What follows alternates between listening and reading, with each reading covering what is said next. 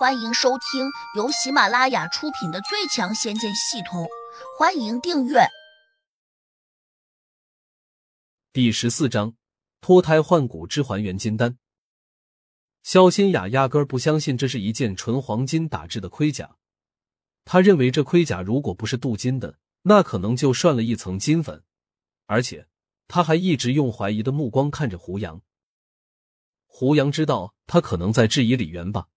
当下却没工夫理他，转头瞪了小婉一眼，问：“你还想不想脱毛？”“想，做梦都想。”小婉马上摆出一副温顺可人的模样。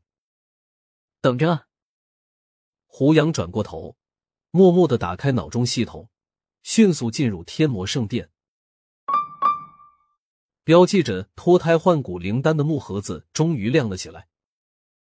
胡杨心里一喜，急忙叫了声“兑换”，谁知系统却来了一句提示：“点数不够。”胡杨愣了下，这才注意到，刚才虽然从李元霸那里得到了一千五百多点，但请求延时服务支出了六百点，另外又花了一千两百点买了无极大道心法，目前就剩下六千七百二十三个点了，还差七十七个点才能兑换脱胎换骨灵丹。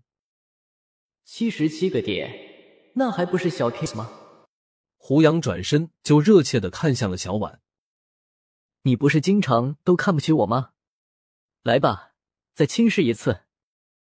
小婉一怔，慌忙摆手说：“不不不，胡杨哥，我尊敬你还来不及呢，哪敢瞧不起你？”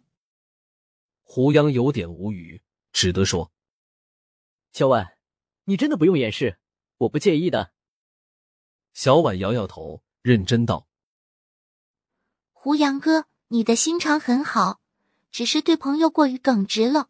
我打心眼里觉得你是个好人。”我去，现在我真不需要做好人了。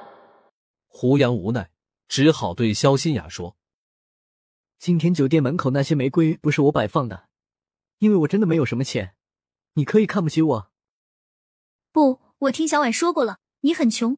但却有这种超出常人的胆识，说明你不是个普通人。肖新雅看着胡杨的眼神，居然有几分热切，似乎真的很欣赏他似的。胡杨拿出手机看了看时间，就快到两日之期了，他心里不免有点着急，抬起手掌，假装去摸肖新雅的脸蛋，故意吓他：“你怕不怕我非礼你？”“不怕，你不是那样的人。”肖新雅笑盈盈的望着他，小婉不嫌事情大，居然笑嘻嘻的催促道：“胡杨哥，你长这么大，可能也没碰过这种倾城倾国的大美女吧？今天就是一个千载难逢的好机会，以后说不定你在南同肖姐姐离得这么近了，你如果想对她做什么，只管去做，我保证不会偷看。”你们，胡杨有点绝望。小婉啊，这不是你平时的作风吧？眼里闪过一丝泄气。胡杨想了想，随即不甘心的拨了个号码出去。谢经理，这个月我能拿多少全勤奖？电话那头立刻传来一个咆哮的声音：“胡杨，你已经两天没有上班了，还想拿全勤奖？你简直就是在做梦！”来自谢红的鄙视加八七。胡杨心里顿时一松，终于凑够点数了。他赶紧挂了电话，打开了脑中系统。意外的，标记着脱胎换骨灵丹的木盒子却处于灰暗状态，上面还浮着两个小字：“缺货。”怎么又缺货了？该不会我凑够点数，系统就自动缺货吧？脑中闪过这个奇怪的念头。还真有这种可能。从那个自带 bug 的无极大道修炼心法就可以看出来，这系统并没有安好心，似乎只是利用别人帮他赚取点数。说直白一点，那个在后台操纵的什么通天大圣，他可能把开启了这个系统的人当做了他的工具。当然，胡杨现在也没办法去改变这一切，只能借助这个系统，尽量获得更多的好处。毕竟，就算是毒药。用好了也能治病。胡杨看向了旁边那个依旧闪着亮光的盒子，上面浮着几个大字“脱胎换骨之还原金丹”，下面还有一排模糊的注解。用意念点了下，注解立刻变大和变得清晰起来。胡杨认真的看了看，注解是那样解释的：只要吃了这粒还原金丹，先前服用脱胎换骨灵丹出现的一切不良反应，都会还原如初。现在没有更好的办法，而且留给小婉的时间也不多了，只能买下这粒还原金丹，死马当做活马医。只是这颗金丹卖的太贵了，四五零零。胡杨有点肉痛，他还是咬牙兑换了下来，把还原金丹递给了小婉。他居然毫不迟疑的扔进了嘴中，然后才问：“这是解药吧？”不是解药，我会随便让你吃。胡杨心说：“这丫头心真大，不问清楚就敢乱吃药。”肖新雅惊讶的看着两人，张了张嘴，还没来得及问，小婉就急冲冲的跑到房间里面去了，还反手把门关了回来。